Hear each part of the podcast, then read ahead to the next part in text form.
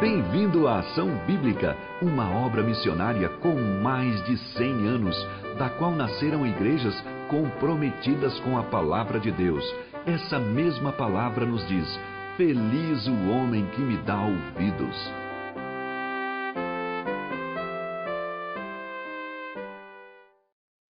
Eu queria, nesta manhã, considerar com você algumas verdades bíblicas diante de tudo isso que nós estamos vivendo.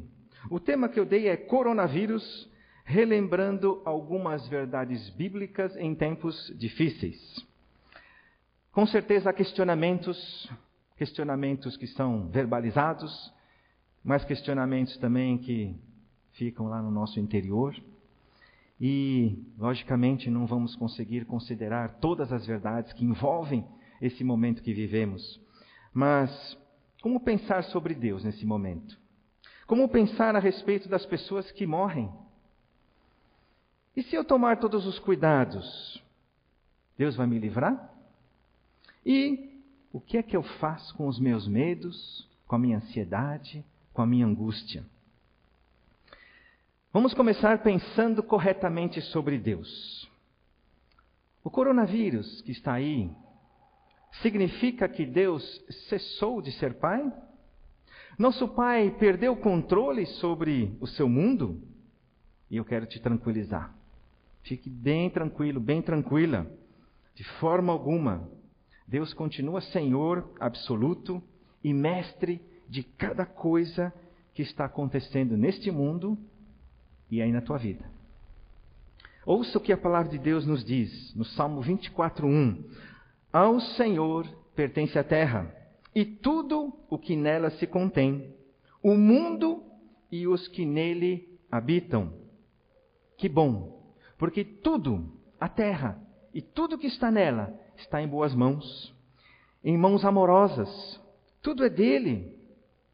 Tudo é dele, tudo veio por ele e para ele são todas as coisas a gente pode ficar bem tranquilo. Um outro salmo também nos diz o seguinte: No céu está o nosso Deus e tudo faz como lhe agrada. Deus está no céu e faz tudo como lhe agrada. E é um salmo que dá honras a Deus em contraponto com os deuses que têm olhos, mas não veem, que têm boca, mas não falam, que têm nariz, mas não cheiram, que têm ouvidos, mas não ouvem. As suas mãos não apalpam, seus pés não andam em contraponto com Deus, que, além de ter criado todo esse universo, ele também é o sustentador de todas as coisas. E o salmo continua dizendo assim: Israel, confia no Senhor. Israel representando o povo. Depois, Arão, confia nesse Deus. Arão representando os líderes religiosos. E depois, os que temem ao Senhor, confiem. E eu quero te perguntar nesta manhã: você tem confiado em quem nesses momentos? É no Deus Criador do universo? É o Senhor dos Senhores? Algumas características dos, a respeito dos decretos de Deus para esse mundo. Um Deus que determina a história. Então, o que nós estamos vivendo hoje é bem conhecido de Deus. Ele está no governo disso tudo. E é importante a gente lembrar de algumas características dos decretos, das determinações de Deus. Primeiro, os decretos de Deus são eternos. Isso não significa que Deus vai determinando as coisas à medida que o tempo vai correndo. Senão, ele seria um Deus, o Altíssimo, que estaria a cada nova semana decretando alguma coisa nova em função das circunstâncias. Seria como nós, homens, que não conhecemos o amanhã, então, ou as nossas autoridades, que a cada pouco estão soltando um decreto, soltando uma determinação em função do andar das coisas. Mas fique bem tranquilo, que os decretos de Deus são eternos, eles já foram determinados na eternidade do passado. Um Deus que já decidiu e determinou as coisas inclusive conhecendo as ações dos homens, porque com a presciência de Deus, ele já pôde determinar tudo no passado, mesmo conhecendo antecipadamente as decisões humanas. Uma segunda característica, os decretos de Deus são sábios e justos. A sabedoria é evidenciada na seleção dos melhores fins possíveis e dos meios apropriados para cumpri-los. Os decretos de Deus são justos, são sábios, são bons. Não há nada intencionalmente ruim. A palavra de Deus diz que todos os pensamentos de Deus são pensamentos de paz e não de mal. Terceira característica, eles são livres, os decretos de Deus são livres. E Isaías 40 expressa isso muito bem. Quem guiou o Espírito do Senhor? O como o seu conselheiro o ensinou? Com quem tomou ele conselho? Ninguém. Ele era suficiente na eternidade, único ali com a Trindade. Quem o instruiu na vereda do juízo? Ele ensinou sabedoria, ele mostrou o caminho do entendimento. Deus é livre para fazer o que bem entende. Que, quem é o homem para questioná-lo? A sabedoria deste mundo é loucura diante de Deus. Então, mesmo que nós tentemos avaliar a nossa pretensa sabedoria, é muito pequena aos olhos da sabedoria de Deus. Quarta característica: os decretos de Deus são absolutos e incondicionais. Sua execução não depende de qualquer condição que se pode ou não cumprir. Veja o que diz Isaías: O meu conselho será firme e farei toda a minha vontade. Efésios também, Deus faz todas as coisas conforme o conselho da sua vontade. Ele é totalmente soberano. A sua vontade é suprema. E ele decidiu agir dessa forma, nesses nossos dias, como nós estamos vendo. Portanto, não julgue a Deus. Nós não sabemos o que ele está fazendo. Nós não conhecemos todo o cenário, toda a história que ainda virá. Mas podemos estar certos de que ele está fazendo o melhor. A nossa cultura secular, pós-cristã, não admite que há um Deus que governa, que controla, que manda. Para muitos é apenas uma sequência, um somatório de elementos, de fatores, de situações, então que vão desembocar nisso que nós estamos assistindo. Mas não. Se você teme a Deus, se você crê nele, você sabe que tem uma mão, e uma mão não só poderosa, mas amorosa por trás desses eventos. E Deus tira essa cegueira daqueles que não conseguem enxergar que tem um Deus soberano e que está conduzindo a história. Uma ilustração para isso seria é, olhar para um bordado. Imagine aí um bordado lindo, ponha nesse bordado o tema que você mais aprecia e mais gosta, só que esse bordado ainda ele não está completo. Deus está fazendo esse, esse bordado. Penso que está chegando aí no final, mas ainda incompleto. E está ficando bonito. Só que nós, a nossa perspectiva, a gente só consegue enxergar o verso do bordado. E eu não sei se você já viu um bordado, mas os fios, eles passam e há um traçado para justamente não cortar os fios, então eles passam de uma ponta a outra e você não tem uma visão bonita e, e completa e correta, olhando apenas para o verso do bordado. Mas um dia, quando essa história terminar, nós vamos poder olhar à frente e nós vamos ver, puxa, que, que lindo. Deus sabia o que estava fazendo. E é preciso que, mesmo que nós não enxerguemos, pela fé, nós acreditemos que Deus está fazendo o melhor. Então, em relação a Deus, em relação a esse Pai amoroso, o que você e eu devemos fazer? Tema a Deus mais do que o coronavírus. Tema a Deus mais do que o coronavírus e ame ao Senhor mais do que a tua saúde. Adore a Deus, louve a Deus, agradeça por aquilo que Ele é, por aquilo que Ele tem sido para você, que Ele tem feito. Agradeça pelos cuidados, pelos recursos. Tema a Deus. Olha só esse versículo. Digo-vos, pois, amigos meus, não temais os que matam o corpo, e depois disso nada mais podem fazer. Eu, porém, vos mostrarei a quem deveis temer. Dois pontos. Temei aquele que, depois de matar, tem poder para lançar no inferno. Sim, digo-vos a esse deveis temer. E esse é o Senhor dos Senhores, é o Deus Criador do universo. Tema Ele. Segundo ponto, pense corretamente sobre as pessoas. Os que morrem ou morrerão da Covid-19 são mais culpados do que os demais? Por que uns vão morrer e outros não? Há culpas diferentes? E para isso, eu queria ler Lucas, capítulo 13. Se você está aí na sua casa, está com a sua Bíblia e quiser acompanhar também, abre em Lucas 13, de 1 a 5, se não apenas ouça. Naquela mesma ocasião, chegando alguns, falavam a Jesus a respeito dos galileus, cujo sangue Pilatos misturara com os sacrifícios que os mesmos realizavam. Ele, porém, lhes disse: Pensais que esses galileus eram mais pecadores do que todos os outros galileus por terem padecido estas coisas? Não eram, eu vou-lo afirmo. Se, porém, não vos arrependerdes, todos igualmente perecereis.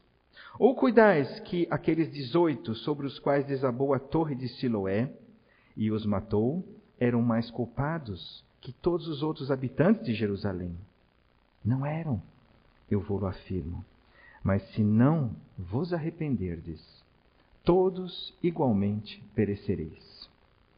O contexto imediato aqui desses versículos que nós lemos é Jesus falando sobre o juízo vindouro e a necessidade urgente e indispensável de acertar as contas com Deus e uns com os outros.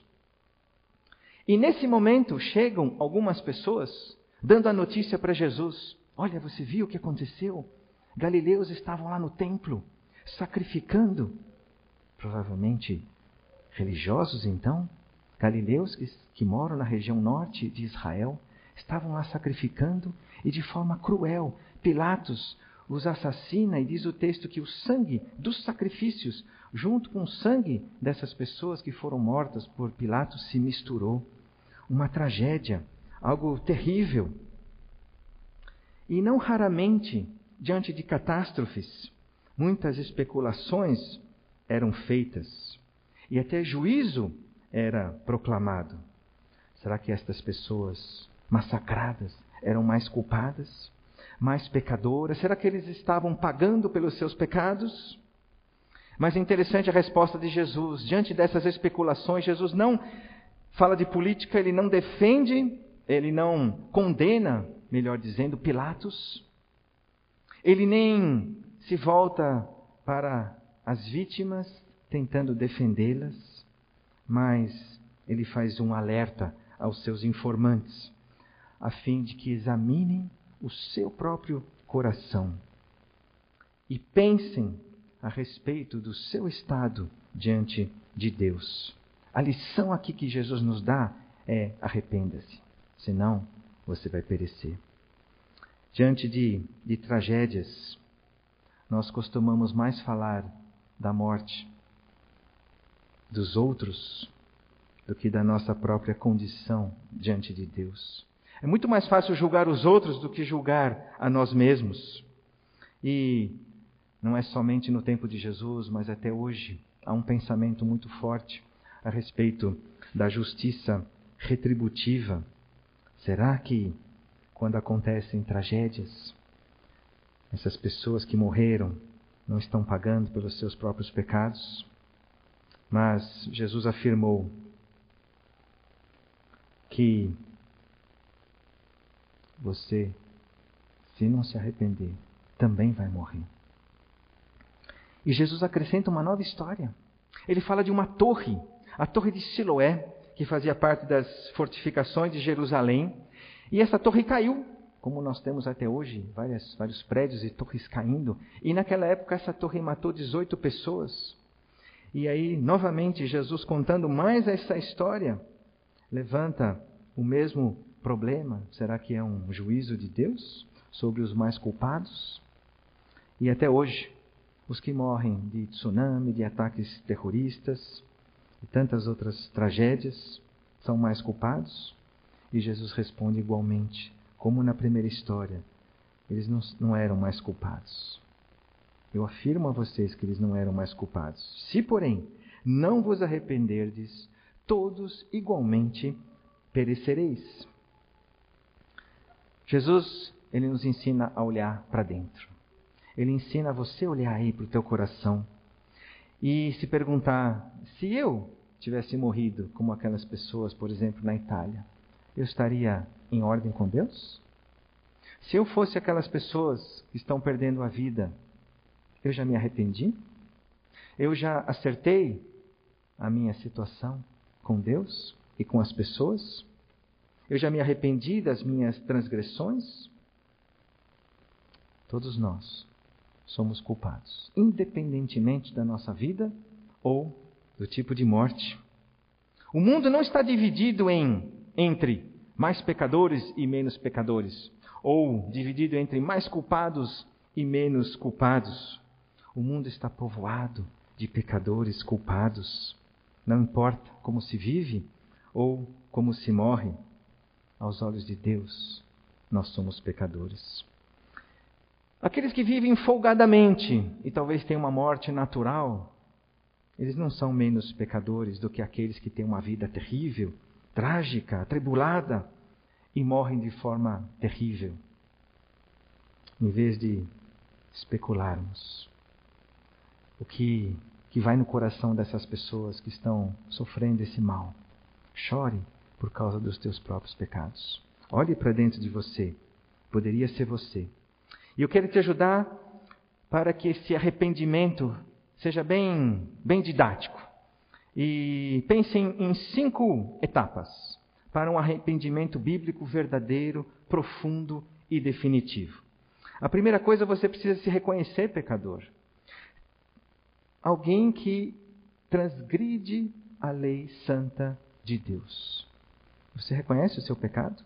A segunda etapa, isso gera tristeza, porque nós ofendemos a Deus. Nós Estamos contra aquele que nos criou e que quer o melhor para nós.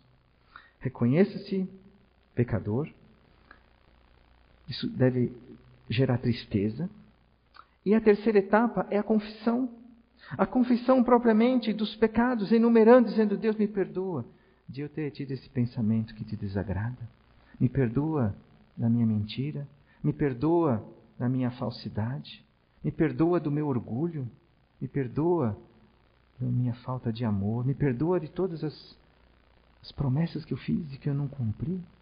Me perdoa, me perdoa de tudo aquilo que está contrário do meu ódio, da minha falta de controle, da minha falta de mansidão, das palavras que saíram da minha boca que não edificaram. E a quarta etapa, se isso aconteceu, você rompe com o pecado. Isso vem acompanhado da conversão. A conversão é você então trocar esse pecado, esse hábito, por aquilo que agrada a Deus. Isso é a verdadeira conversão dos nossos caminhos, das nossas ações.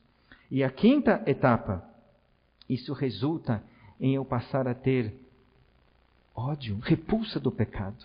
Não quero mais cometer. E sinto uma ojeriza, sinto uma repulsa, porque o pecado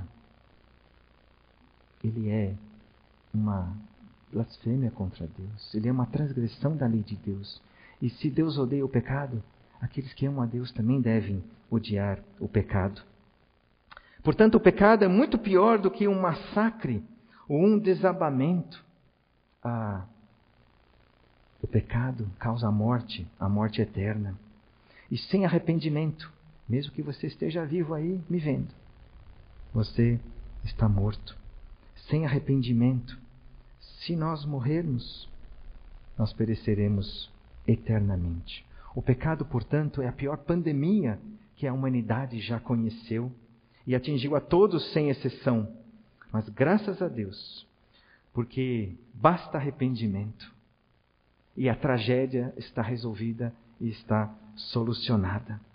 Graças a Jesus Cristo, que assumiu a morte por causa do pecado, lá na cruz, no teu lugar, no meu lugar. E eu não preciso mais pagar pelos meus pecados, porque alguém pagou, que é Jesus. Por isso a Bíblia fala de arrependimento. É a mensagem da Bíblia. Arrependei-vos. É a mensagem que Jesus proferiu. Foi a primeira mensagem do apóstolo Pedro no início da igreja primitiva, no primeiro século, quando o Espírito Santo desceu e as pessoas se viram convencidas de pecado, tristes. O que nós devemos fazer? perguntaram. E Pedro disse: Arrependei-vos para perdão dos vossos pecados. É um tempo de você olhar para dentro e colocar em ordem a sua casa interior diante de Deus e das pessoas. E ainda pergunto para você: você já rompeu com a prática do pecado? Você sente tristeza quando erra, quando peca? Então pare de julgar os outros e julgue-se a si mesmo. Portanto, o coronavírus, coronavírus serve para você colocar sua vida em ordem. Eu entendo que o que está acontecendo é graça de Deus. Ele não está pesando a mão, acabando com tudo e com todos, mas dando mais uma oportunidade para que você coloque a sua, o seu coração, a sua alma em ordem com Deus. Dois, não julgue as vítimas, coronavírus atinge justos e injustos. Atinge quem anda e quem não anda com o Senhor. As vítimas não são mais culpadas do que as demais pessoas. Terceiro, compadeça-te compadeça-te das pessoas, dos países, do Brasil. Coopere com as medidas que estão sendo decretadas pelos nossos governantes para conter o avanço do mal. Obedeça às autoridades, isso é bíblico. Isso é compaixão. Nós não queremos que as pessoas sejam contaminadas. Não tomar nenhuma medida seria falta de amor. No mínimo, irresponsabilidade. E quarta coisa, aproveite para falar de Jesus. Para quem não conhece, proclame esse evangelho. As pessoas precisam saber que, se não se arrependerem, morrerão. É a mensagem de Jesus. E você é esse porta-voz. Como estou sendo aqui dizendo para você que está nos vendo, se você ainda não botou seu coração em ordem, eu peço que você se coloque aí de joelhos, dizendo: Deus, me perdoa. Eu quero estar limpo, puro diante de Ti. Eu tenho transgredido a Tua lei, tenho cometido crimes, para a gente entender a gravidade que é diante de Deus. E preocupe-se com, com o teu pecado, porque para esses que se arrependeram, que creem em Jesus, ainda que morram, viverão. Que promessa maravilhosa. Terceiro ponto. E se eu pegar o vírus, mesmo tendo tomado todos os cuidados? Como pensar? Como é que fica? E para isso, eu queria ir agora para o Salmo 127, que vai nos trazer luz para essa situação. Salmo 127, versículos 1 e 2 nos diz o seguinte: Se o Senhor não edificar a casa, em vão trabalham as, os que a edificam. Se o Senhor não guardar a cidade, em vão vigia a sentinela. Inútil vos será levantar de madrugada, repousar tarde, comer o pão que penosamente granjeastes aos seus amados. Ele o dá enquanto dormem. Um salmo escrito por Salomão, um homem mais sábio do que todos os homens, e ele nos ensina uma coisa muito simples. Se Deus não proteger a cidade, o trabalho da sentinela será inútil, será em vão. Se Deus decidir que a cidade será invadida, a sentinela não adianta nada. Mas nem por isso devemos retirar a sentinela. Porque se Deus quiser guardar a cidade, se Deus quiser impedir que a cidade seja invadida, ele vai usar a sentinela. Ele vai usar a sentinela como instrumento para guardar a cidade. E como nós não sabemos se Deus quer proteger a cidade ou invadir a cidade, então coloquemos a sentinela. Fazendo um paralelo, nós não sabemos se o coronavírus vai chegar ou não até as nossas casas. Se nós vamos ficar infectados. Se eu vou morrer, se nós morrer, morreremos ou não. Portanto, tomemos os cuidados. Lavemos as mãos. Fiquemos em casa. Como se fosse a sentinela atenta, cuidando, sempre pronta.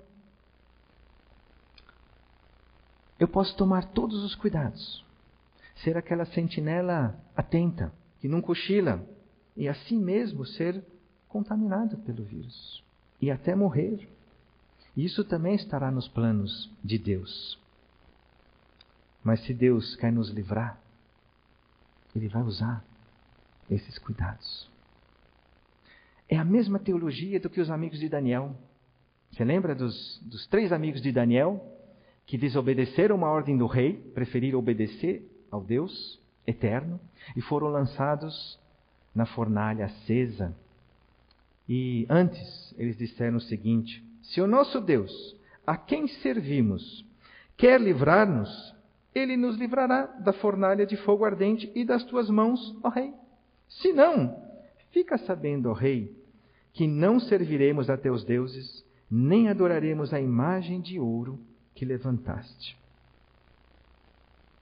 Que tranquilidade, que tranquilidade desses homens, e deve ser a tua, deve ser a minha, que nós estamos debaixo das mãos de Deus, que conhece o futuro. Portanto, a nossa infecção ou não, não dependerá, no final das contas, das estatísticas, dos fatores de risco, da nossa idade, mas da permissão e da decisão soberana de Deus. E aí talvez você me pergunte, mas então, se Deus já determinou tudo, se Deus já sabe o que vai acontecer, por que então cuidar? Por que lavar as mãos? Por que então viver com a, toda essa, essa preocupação, não só agora, mas em quaisquer outros momentos de tensão? Sabe por quê? Porque Deus jamais nos autorizou a deixar o barco correr. Deus jamais aprovou a nossa irresponsabilidade, a nossa negligência, o nosso pouco caso. Muito pelo contrário, ele disse para que sejamos prudentes, obedientes às autoridades. E isso é um testemunho de dependência, de submissão e de entender que, que Deus deixou as suas leis e a obediência a elas é demonstração de amor, é demonstração de, de atenção à voz do Eterno. Neemias viveu também a mesma coisa. Um homem que foi chamado por Deus para reconstruir os muros ao redor de Jerusalém que tinham sido destruídos completamente. Ele é chamado para reconstruir. Em um determinado momento dessa reconstrução, vêm inimigos, vêm opositores que querem que essa obra pare. Eles não queriam que Jerusalém, que é a capital, que é esse lugar onde o templo estava e onde Deus seria adorado, eles se colocaram contra. Neemias sabia, o texto diz, que Deus pelejaria por eles. Neemias sabia que Deus ia dar bom êxito para essa obra. Então, quando vieram os inimigos, ele não fez pouco caso. Mas o texto nos fala que aqueles que trabalhavam na obra, os carregadores, carregavam as coisas com uma mão e na outra mão tinha uma arma, tinha uma lança. Aqueles que faziam a construção dos muros, metade deles trabalhavam e outra metade empunhava arcos, enfim, lanças e, e, e instrumentos para se defenderem caso o inimigo chegasse. Apesar de Neemias saber o final da história, ele cuidou e se preparou. Assim como nos diz palavra de Deus: o cavalo se prepara para a batalha, mas a vitória vem do Senhor. Ele se prepara, mas a vitória, o cuidado, a proteção final é de Deus. E diante disso, a gente precisa corrigir uma frase que até eu já disse, e com certeza muitos já a proferiram. A frase é o seguinte: faça a sua parte e Deus fará a dele. Será que está certo? Faça a sua parte e Deus fará a dele. Nós precisamos corrigir essa frase, ela não é boa. Nós não estamos numa relação com Deus de eu faço uma coisa, ele faz a outra, e os dois se completam e o final é feliz. Nós não estamos num, num acordo onde Deus depende de que eu faça uma parte para que ele faça a dele. Onde ambos dependem um do outro. Isso colocaria sobre o homem é, uma capacidade que ele não tem. Quando você e eu fazemos a nossa parte, Deus não é obrigado a fazer a dele. Mesmo que você faça a sua parte direitinho, não quer dizer que ele vai fazer e aí as duas se completarão. Ele faz 100% tudo. Ele decide, ele manda, ele é livre. A nossa parte é da sentinela de lavar as mãos, não cumprimentar, mas ele sempre fará o 100%, conforme os seus planos e os seus desígnios, e não porque você ou eu fomos bonzinhos e obedientes. Portanto, a frase correta para a gente melhorar é: faça a sua parte, e Deus fará o todo, conforme lhe apraz, conforme a sua vontade. Sabe por que isso é, isso é muito melhor? e é mais bíblico, porque quando eu faço a minha parte, eu crio expectativas. Olha, estou fazendo direitinho, estou, estou, estou cumprindo. Então é como se fosse um, um, alguém merecedor de que então nada de ruim aconteça. E isso não quer dizer, porque eu devo fazer a minha parte, mas o todo, o tudo, 100%, vai acontecer conforme a vontade de Deus. E quando eu crio essas expectativas e elas não acontecem, eu fico frustrado. Olha, Deus, mas eu fiz tudo e não aconteceu do jeito que eu esperava. E aí você vai ficar frustrado e você vai vai ser tentado a jogar a culpa em Deus. Olha, Deus, eu fiz e o Senhor não fez. E aí você, em vez de viver descansado naquele que que prometeu que vai cuidar de você, você começa a experimentar essa frustração. Portanto, faça a sua parte, confiando de que Deus tem o melhor e Ele vai fazer o todo. E viva como um servo, não na expectativa de que por ser um servo obediente, então Deus vai te agraciar, mas seja servo apenas porque Deus já te deu tudo. Já te deu a vida, já te perdoou, já garantiu a ressurreição, a eternidade com Ele. E Lucas nos diz talvez até para algum choque, mas quando nós obedecemos a Deus, se somos servos dele, se somos discípulos dele, não fazemos mais do que a nossa obrigação. É assim que Deus entende. Ele nos fez seus filhos, herdeiros, e ele deseja que nós sejamos servos. Ele já deu tudo. Então, é apenas a minha atitude, uma gratidão por aquilo que ele já fez. É meu dever de seguir as suas ordens, de obedecê-lo, de amá-lo e amar o próximo. E quarto ponto, o que é que eu faço com o meu medo? O que é que você faz aí com a sua ansiedade, com o seu temor, com a sua angústia? E perguntas estão sendo feitas. E se eu perder o emprego? E se reduzirem o meu salário? E eu sei de alguns que estão aí me assistindo. E você está dizendo, mas eu nem empregado estou, e agora como é que vai ficar? nos próximos três, quatro meses? Será que alguém vai me contratar? Talvez o Alfredo está me assistindo aí do hospital, com uma cirurgia marcada para segunda-feira. Quanta ansiedade. Coragem aí, meu querido. E os meus pais, que têm idade, será que eles vão pegar o vírus? E eu que tenho mais de 60 anos, estou nesse grupo de maior risco, será que eu vou morrer? Essa pandemia, ela apenas me lembra o quanto sou frágil, o quanto sou dependente de Deus. Olha só um bichinho invisível. Mudou a agenda do mundo inteiro. Impressionante. Como precisa de pouca coisa. Você consegue perceber através disso quanto você e eu dependemos de Deus? Aquilo que é importante deixou de ser importante. Eu fico bobo de ver como em horas aquilo que era uma agenda inadiável, de repente a gente só está se preocupando em sobreviver. Nada mais. Então essa nossa fragilidade, ela, ela tem que nos conectar com Deus. Aquele que tem o controle, o governo de todas as coisas. E eu vou usar um versículo de 1 João para você, para mim, para que a gente não fique entregue ao medo e à ansiedade. Olha só, não entre em pânico. Porque no amor não existe medo. Antes, o perfeito amor lança fora o medo.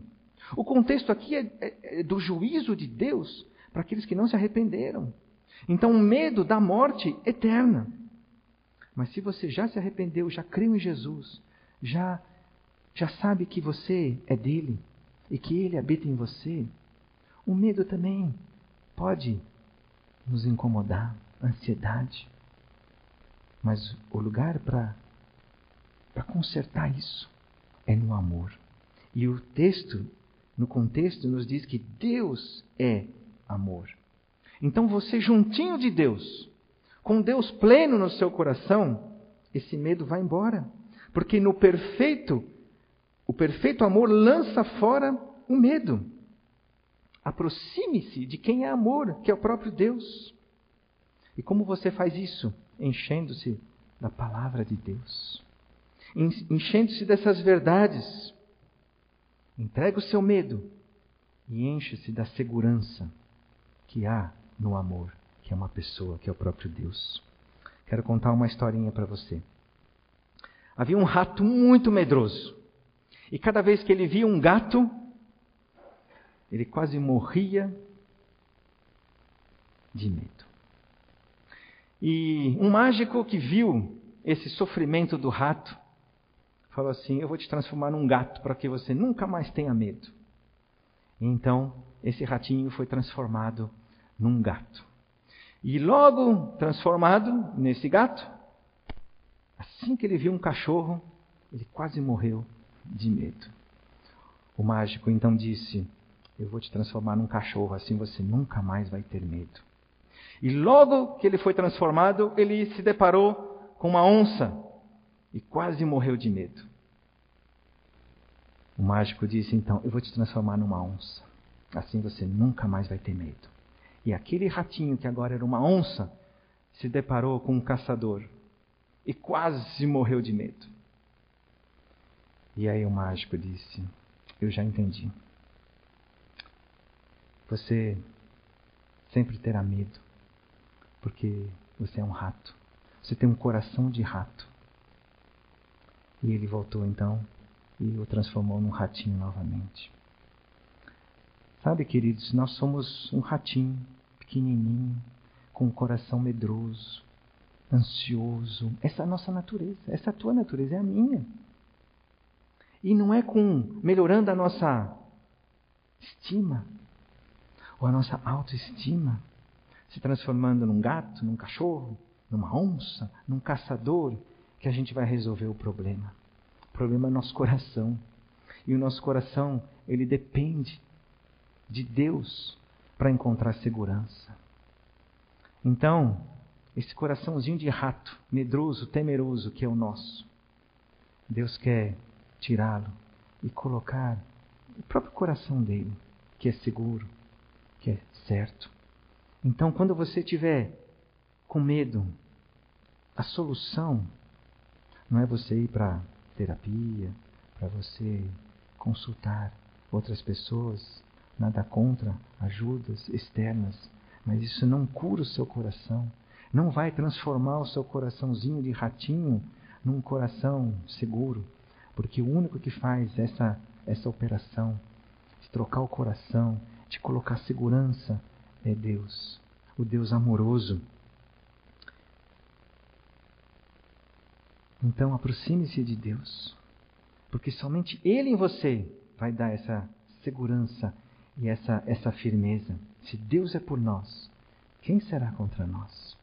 A solução está na pessoa de Deus que é amor. No amor não existe medo. Deus não tem medo. Então, se Ele estiver em você comandando seus pensamentos e ações, você não vai ter medo. Porque o perfeito amor lança fora o medo. Olha só que outra promessa linda desse Deus amoroso: até os cabelos da vossa cabeça estão todos contados.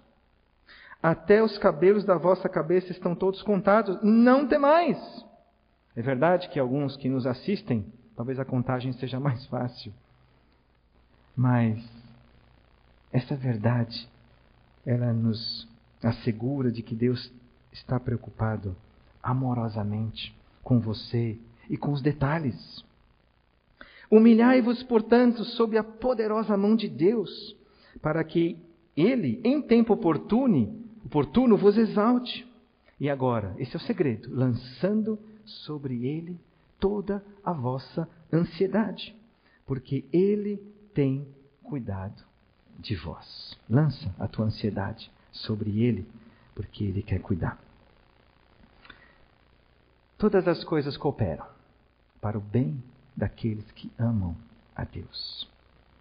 Ao invés de você ficar obcecado pelas últimas notícias, imagens e vídeos ligados ao coronavírus, e aqui, por favor, não estou dizendo para você ficar alienado, mas que a palavra de Deus, esse livro, que essa carta de amor de Deus para você, habite no seu coração.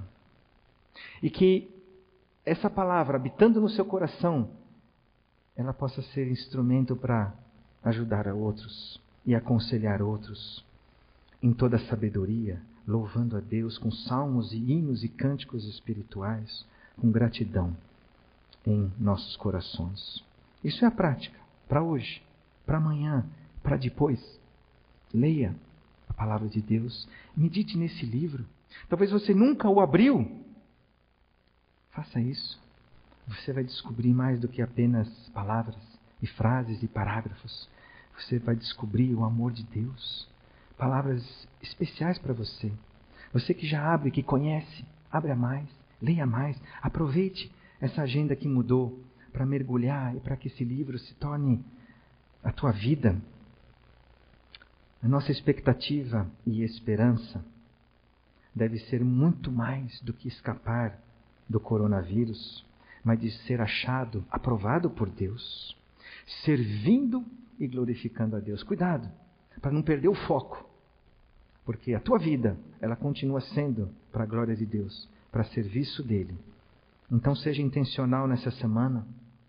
Programe-se para conhecer mais esse Deus. Programe-se para falar com alguém essa semana e ajudar alguém e mostrar a ele que há esperança no Senhor Deus. Não só uma esperança para os eventos imediatos, mas uma esperança para toda a eternidade. Jesus é essa esperança. Jesus é essa esperança para você hoje, amanhã e para todo o sempre. Aquele que ressuscitou Jesus também nos ressuscitará com ele. E agora, cinco coisas práticas para você ter como é, alvo aí para esses próximos dias. Não julgue a Deus. Ele continua te amando e cuidando da história. Dois, não julgue as pessoas, ore por elas. E olhe para você e acerte a sua vida com Deus. A Ezequias foi dito, através de um profeta, da parte de Deus: Ezequias, põe em ordem a tua casa. Aproveita esses dias, põe em ordem a tua casa. Na minha casa eu preciso colocar a ordem num quartinho, mas eu estou me referindo a, a essa casa.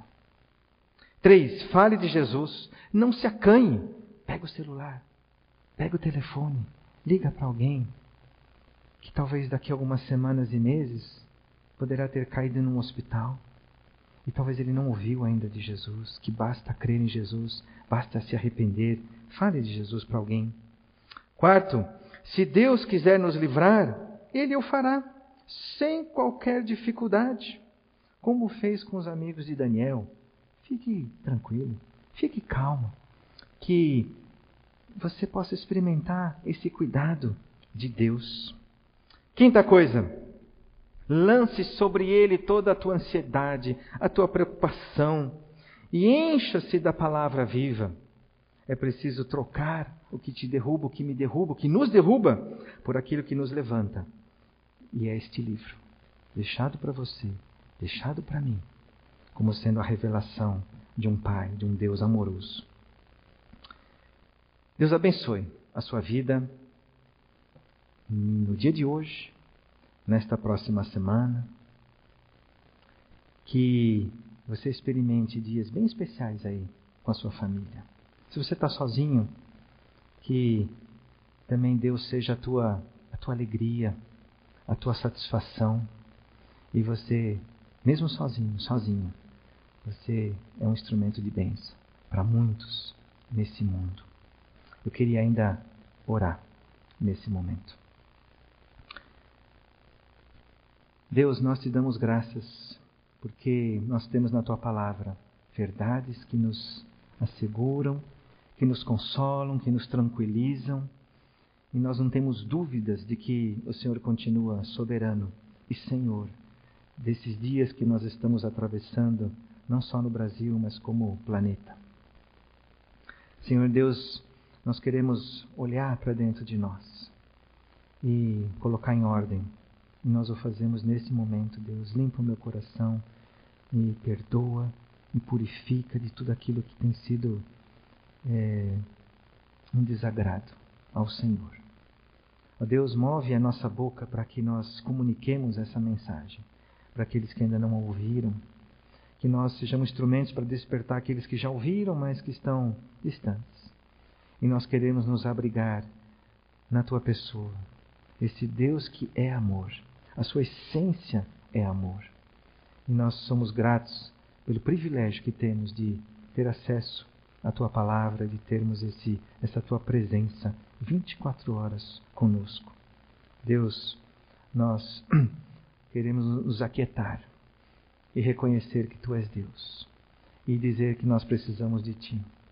Derrama, Deus, a tua graça, a tua misericórdia sobre as nossas vidas, sobre as vidas de quem é, estão aí nos ouvindo. Senhor Deus, que o Senhor seja misericordioso com a nossa nação, que o Brasil encontre favor da tua parte, para que, Senhor Deus, vidas ainda tenham a oportunidade de se arrependerem, para que possam desfrutar da vida eterna contigo. Deus, muito obrigado por esse tempo precioso. Obrigado porque, mesmo distantes, nós estamos unidos por causa de Cristo, por causa dessa tua palavra.